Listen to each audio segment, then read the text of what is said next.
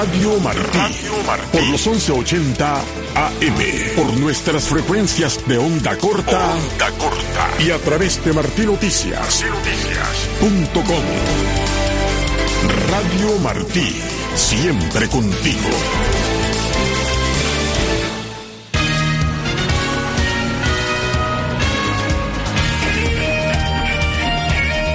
Radio Martí Noticias. 12 con 30 minutos, iniciamos ya esta segunda media hora del noticiero del mediodía de Martí Noticias en esta emisión del viernes primero de marzo del año 2024. En estos próximos minutos vamos a conocer el informe que ha dado respecto al mes de febrero el Observatorio Cubano de Conflicto. También conoceremos ya la situación por la que pasó el activista Alberto Turis Betancourt, quien fue liberado hoy tras estar en paradero desconocido. Tomás Cardoso estará con nosotros con los adelantos de Cuba al día y cada viernes llega Exilda Arjona con las propuestas de Arte Express.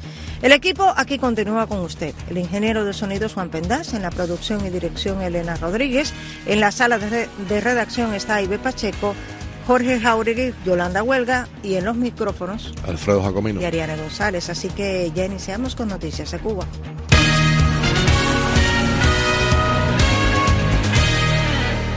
El Observatorio Cubano de Conflictos dijo en un informe publicado hoy que registró 661 protestas públicas espontáneas en Cuba en febrero de este año, lo que representa un aumento de 5,3% respecto a las 626 compiladas en enero. La ONG, que tiene su sede en Estados Unidos, dijo que las denuncias de actos represivos aumentaron y, por segunda ocasión consecutiva, encabezaron a todas las demás categorías del informe correspondiente a febrero.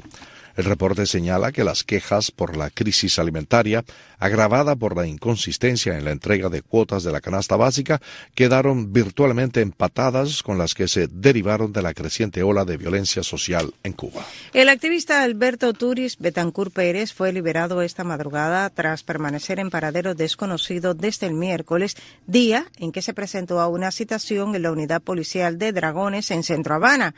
Betancur Pérez explicó a Martín Noticias que las autoridades le preguntaron por la campaña que ayuda a Amanda Niña, que lleva más de un año esperando por un trasplante de hígado mientras lo acusan de desobediencia por protestar por la contaminación de las aguas en la cuadra donde vive en La Habana Vieja.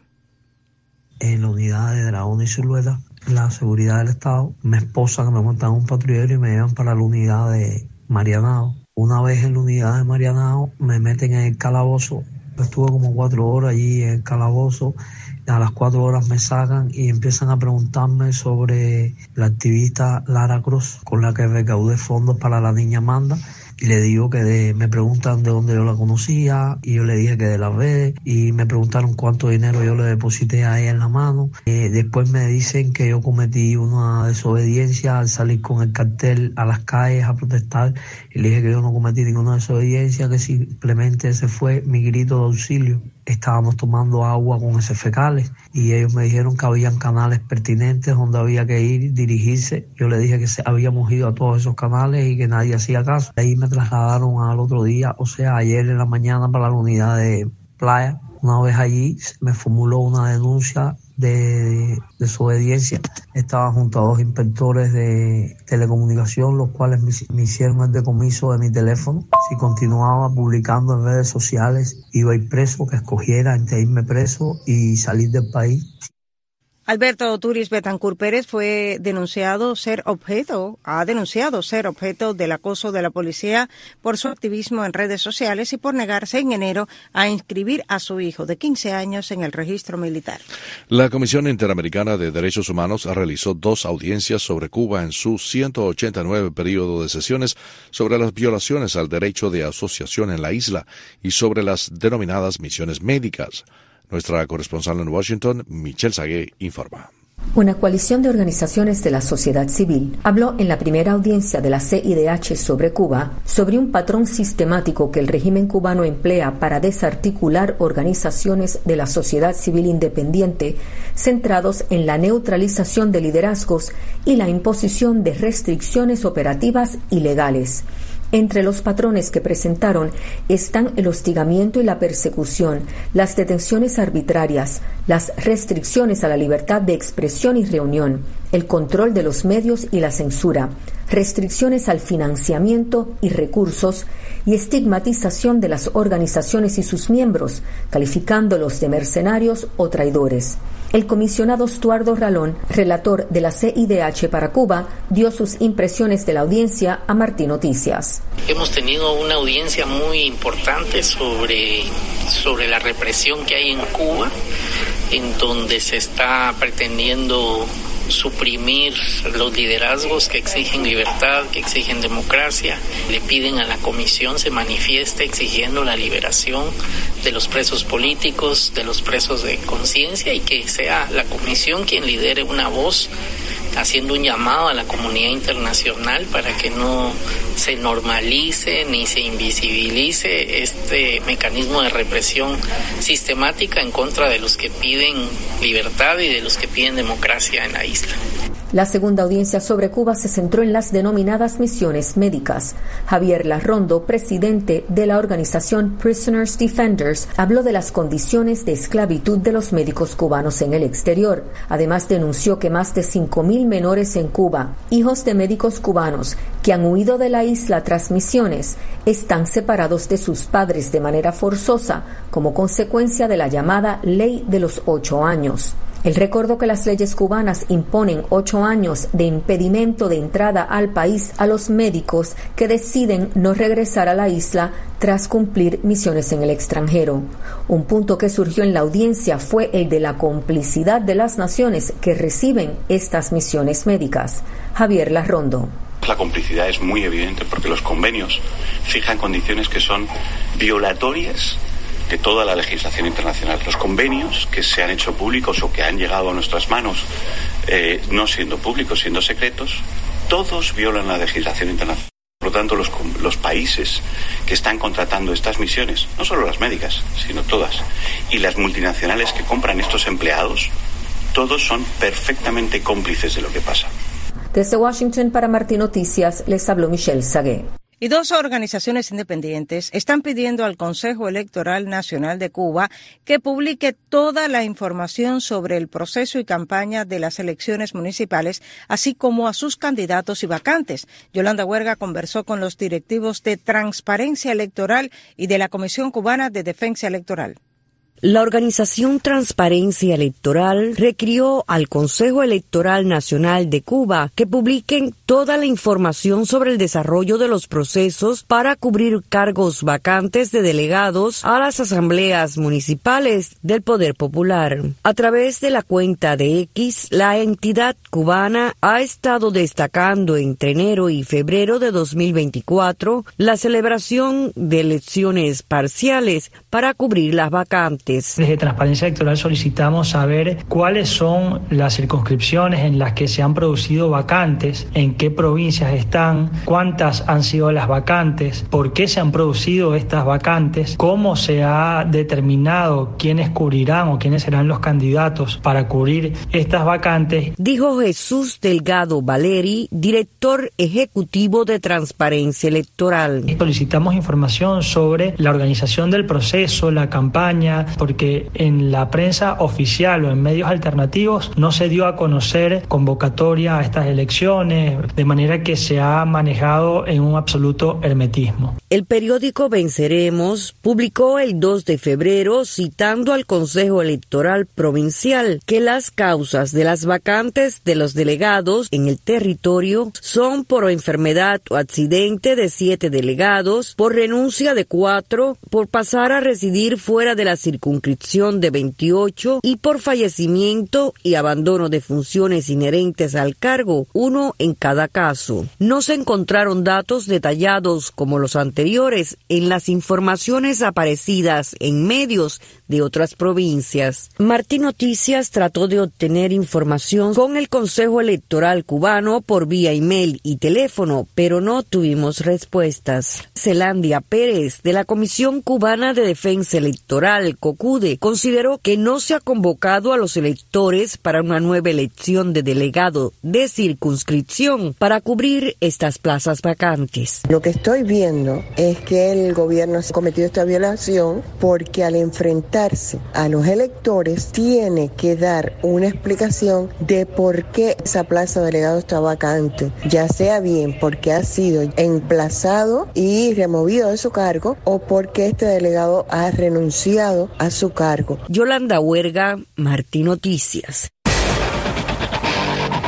12 con 40 minutos en este noticiero del mediodía, todo listo para conocer lo que nos tiene preparado hoy en Cuba al Día. Tomás Cardoso, muy buenas tardes. Bueno, muy buenas tardes, Ariane, muy buenas tardes, Alfredo. Un gusto, como siempre, estar acá con ustedes. Bueno, hoy entró el paquetazo en acción en Cuba. Vamos a seguir dándole seguimiento cómo anda la demás provincias. Por cierto, que no hemos hablado de la segunda medida, que es la electricidad. En efecto, es para altos consumidores. La mayoría de los cubanos no son ni bajos consumidores porque están inmersos en apagones. Pero hay un sector que sí se va a ver afectado y no hay nada legislado, que son los cuentapropistas. Ah, que tienen neveras, que guardan freezer y están preocupados con este aumento del 35% del costo de la electricidad. Vamos a estar hablando de esto también.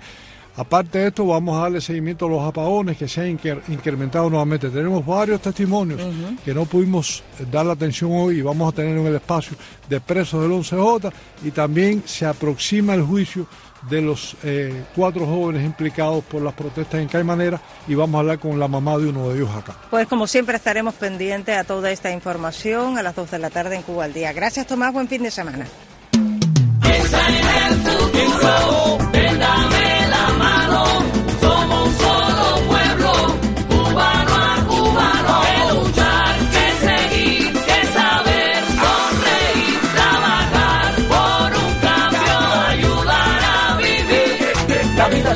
Vívela con ilusión. Música cubana, mira de corazón. Aquí yo soy de allá, yo soy de aquí, de cubano cubano, somos Martí.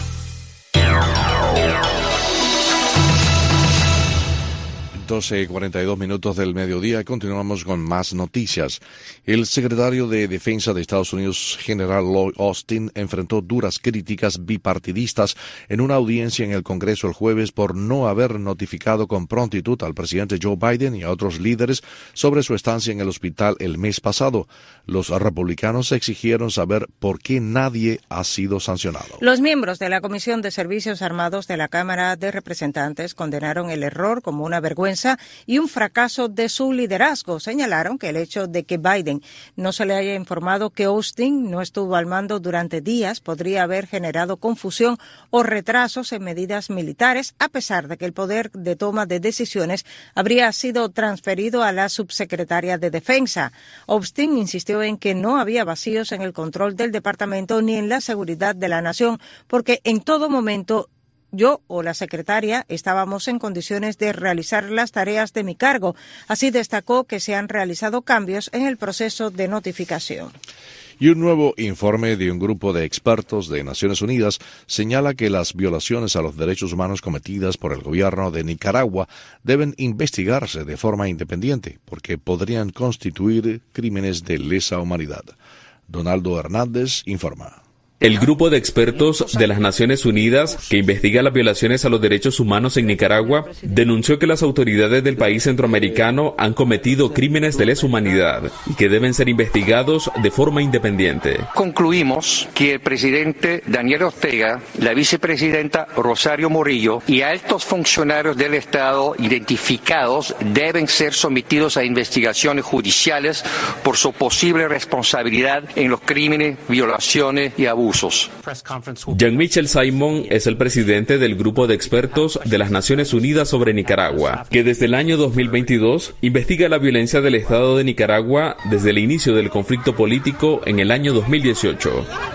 La situación de los derechos humanos en Nicaragua se ha deteriorado. El informe presentado este jueves en el Consejo de Derechos Humanos fue rechazado por el Estado de Nicaragua por considerar que los expertos obedecen a los intereses de potencias extranjeras. No aceptaremos a estos autoproclamados expertos en derechos humanos para que mediante sus reportes unilaterales y sesgados emitan un criterio irreal e irracional sobre la realidad del pueblo nicaragüense. El grupo de expertos instó a la comunidad internacional a ampliar las sanciones contra los funcionarios e instituciones involucradas en las violaciones a los derechos humanos en Nicaragua. Donaldo Hernández, Voz de América. En Venezuela, el presidente Nicolás Maduro denunció el jueves lo que llama el descuartizamiento del avión venezolano que fue confiscado por Estados Unidos. Más detalles con la agencia AFP. Un acto vil, criminal e indignante. Así calificó el presidente de Venezuela, Nicolás Maduro, al accionar de Estados Unidos respecto al avión venezolano que fue confiscado por ese país tras pasar año y medio retenido en Buenos Aires por una orden judicial estadounidense. Le quitaron el color de la bandera, le desaparecieron el nombre, le borraron el nombre de Luisa Cáceres de Arismendi, le borraron el nombre de Entrasur y luego lo descuartizaron y lo picaron a pedazos. El 12 de febrero, Estados Unidos completó el decomiso del avión de carga Boeing 747 de Emtrasur, filial de la aerolínea estatal venezolana Conviasa. La empresa había adquirido el aparato a la sancionada compañía aérea iraní Mahaner. La aeronave estuvo inmovilizada en el aeropuerto argentino de Ezeiza desde junio de 2022, cuando llegó desde México con un cargamento de piezas automotrices. Los 19 miembros de la tripulación que llegaron a Buenos Aires fueron entonces detenidos y posteriormente liberados. El gobierno venezolano denunció el hecho como un robo y el pasado 15 de febrero Maduro calificó de bandido a su par argentino, Javier Milei. La Villa Olímpica de París 2024 estará lista a tiempo para la gran cita mundial. Los detalles en esta crónica de la AFP. La Villa Olímpica de París 2024 ya es una realidad. Los organizadores de los Juegos recibieron el jueves la llave del recinto tras siete años de obras y a menos de cinco meses del comienzo del gran evento deportivo mundial.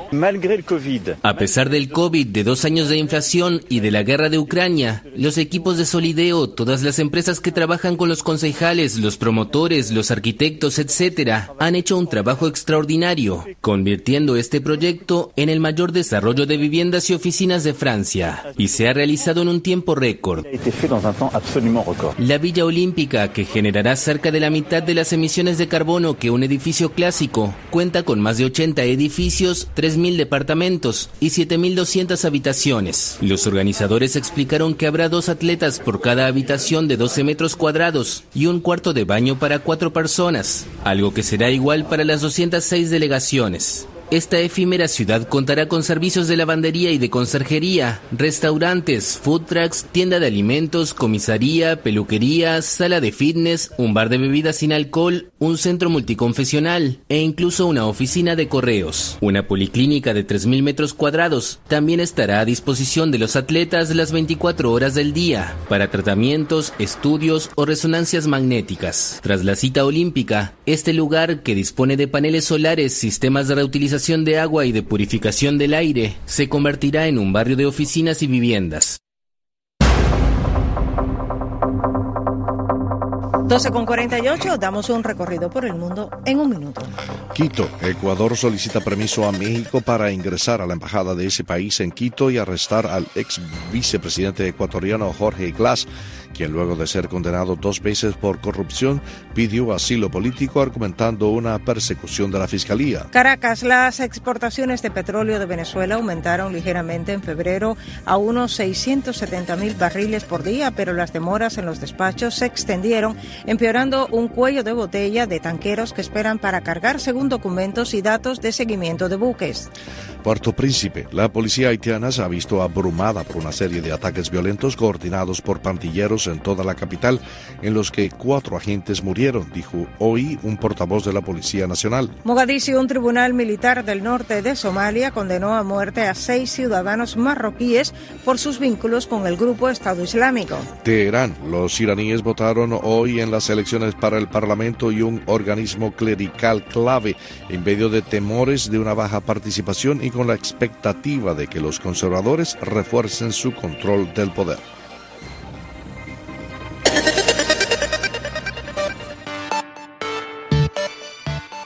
En nuestra sección de ciencia, Danilo Fuentes Cortés nos habla sobre la minería espacial y sus beneficios para los seres humanos. La carrera hacia la minería espacial está cobrando impulso como nunca antes. Lo que una vez fue considerado una fantasía de ciencia ficción está ahora al borde de convertirse en una realidad tangible. Con el rápido avance de la tecnología espacial y la creciente necesidad de recursos naturales, la minería en el espacio exterior se presenta como una solución prometedora para abordar los desafíos que enfrenta la humanidad en la Tierra y más allá. La minería espacial implica la extracción de minerales y recursos naturales de cuerpos celestes como asteroides, la Luna y planetas cercanos.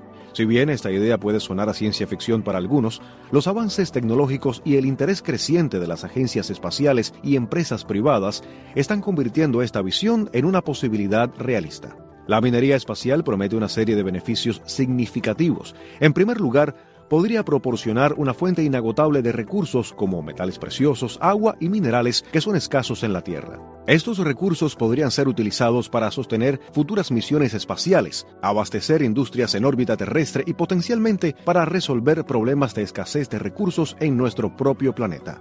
Además, la minería espacial tiene el potencial de abrir nuevas fronteras económicas. Las empresas que lideren esta exploración y extracción en el espacio podrían cosechar grandes beneficios económicos, creando empleos y estimulando la innovación en una industria completamente nueva. En última instancia, la minería espacial tiene el potencial de transformar nuestra comprensión del cosmos y allanar el camino para una nueva era de exploración y descubrimiento sin precedentes.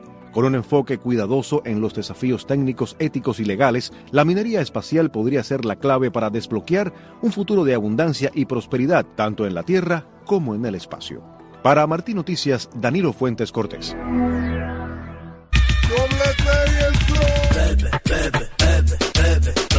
El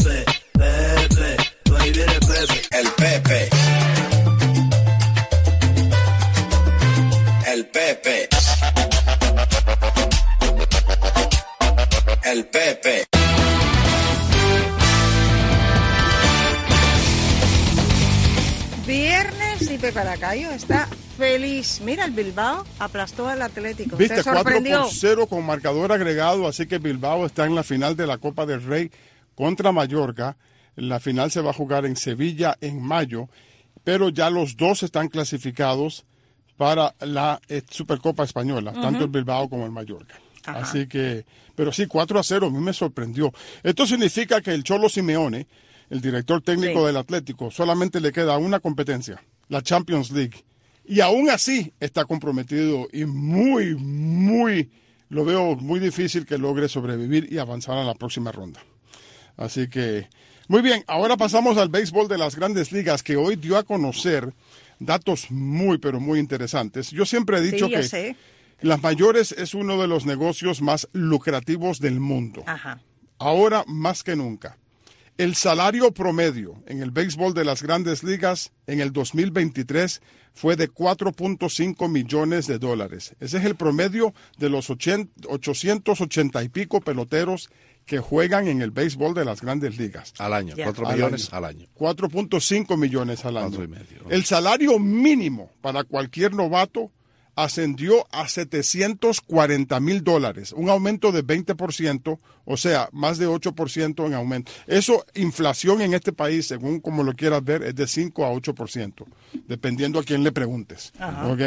Pero en el béisbol de las grandes ligas, la inflación está perfectamente bien controlada con el mejor sindicato del mundo, obviamente, porque ya se han comprometido los dueños a que el salario mínimo va a ser dentro de seis años un millón de dólares. Así que todos los años le van a dar un aumento de sueldo al salario mínimo de los peloteros de al menos 20 mil dólares por año hasta llegar al millón de dólares. Y el salario promedio también va a seguir subiendo. Que no te quepa la menor duda que de aquí al 2030 un pelotero común y corriente te va a ganar 6 millones y el salario mínimo va a ser un millón. Pepe, ¿y hay mucha diferencia entre la AAA y las grandes ligas en oh, cuanto a salario? La AAA te paga 28 mil dólares al año. El béisbol de las grandes ligas te paga 4.5 millones en promedio. Sí, abismal la diferencia. Pasamos ahora al baloncesto profesional de la NBA. El Miami Heat perdió de visita contra los Nuggets de Denver. Es más, ni siquiera tuvieron que sacar los Nuggets a su arma ofensiva número uno, que es Nikola Kokic, porque aquí el jugador más valioso fue Porter, con 30 puntos y 11 rebotes, y aún así el Miami Heat no dio pie con bola perdió 103 por 97. ¿Te acuerdas que estuvimos hablando de eso? Yo te dije que iba a ser muy difícil que el Heat ganara. Bueno, perdió. Los Lakers sí ganaron por tres punticos, vencieron a los Wizards de Washington, el, el segundo peor equipo de la liga. Ahora tienen 50 derrotas. Y fue en tiempo suplementario. Tu socio, LeBron James, jugó el partido.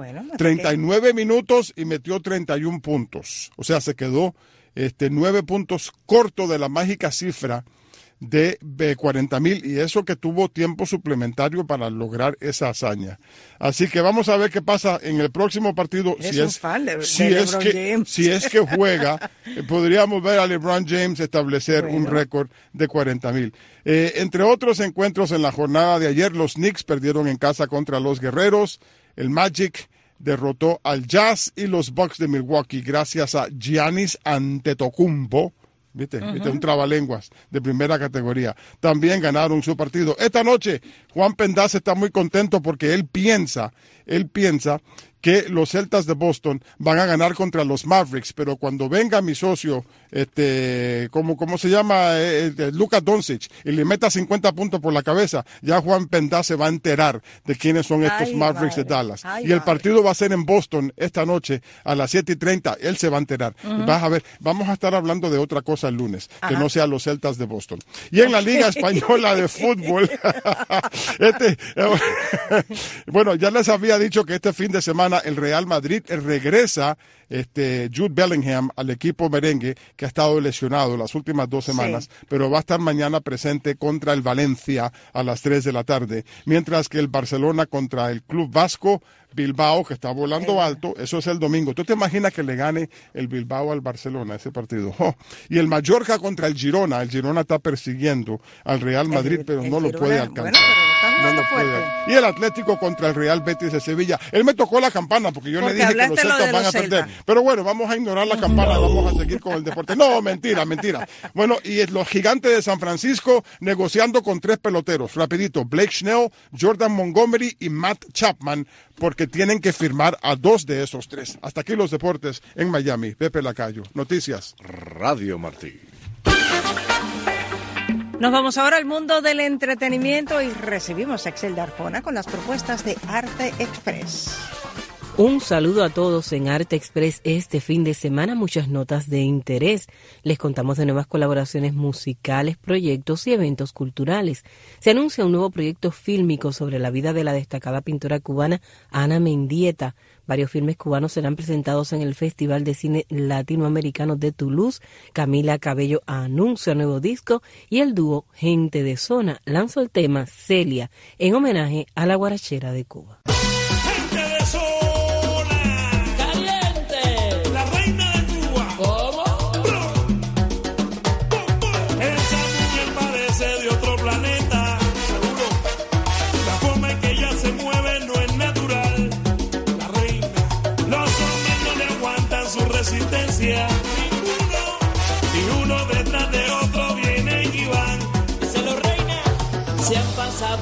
Noche prueba que prueba. Díselo, Celia. Y ya ninguno de ellos quiere bailar. Bailar.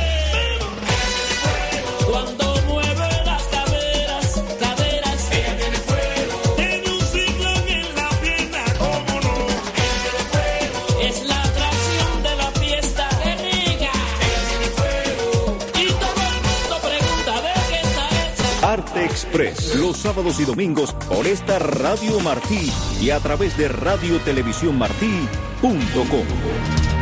En los minutos finales a las 12.58 repasamos nuestros titulares. Los cubanos empiezan a sentir los efectos de la subida de precios y tarifas. Cuba se mantiene en la categoría de países que no son libres en informe de ONG Internacional. Ex diplomático estadounidense dijo que se declarará culpable de cargos de servir como agente secreto para Cuba durante décadas. Corte Penal Internacional desestima apelación del gobierno de Maduro y continuará investigando presuntos crímenes de lesa humanidad en Venezuela. Y miles de personas asisten al funeral del opositor ruso Alexei Navalny a pesar de las advertencias de Putin. Nosotros nos despedimos no sin antes invitarlos a nuestro próximo noticiero a las 3 de la tarde a través de las frecuencias de Radio Martí. El lunes volveremos con más informaciones. Juan Pendas en el sonido, en la producción y la dirección, Elena Rodríguez y en los micrófonos. Alfredo Jacomino. Y Ariane González.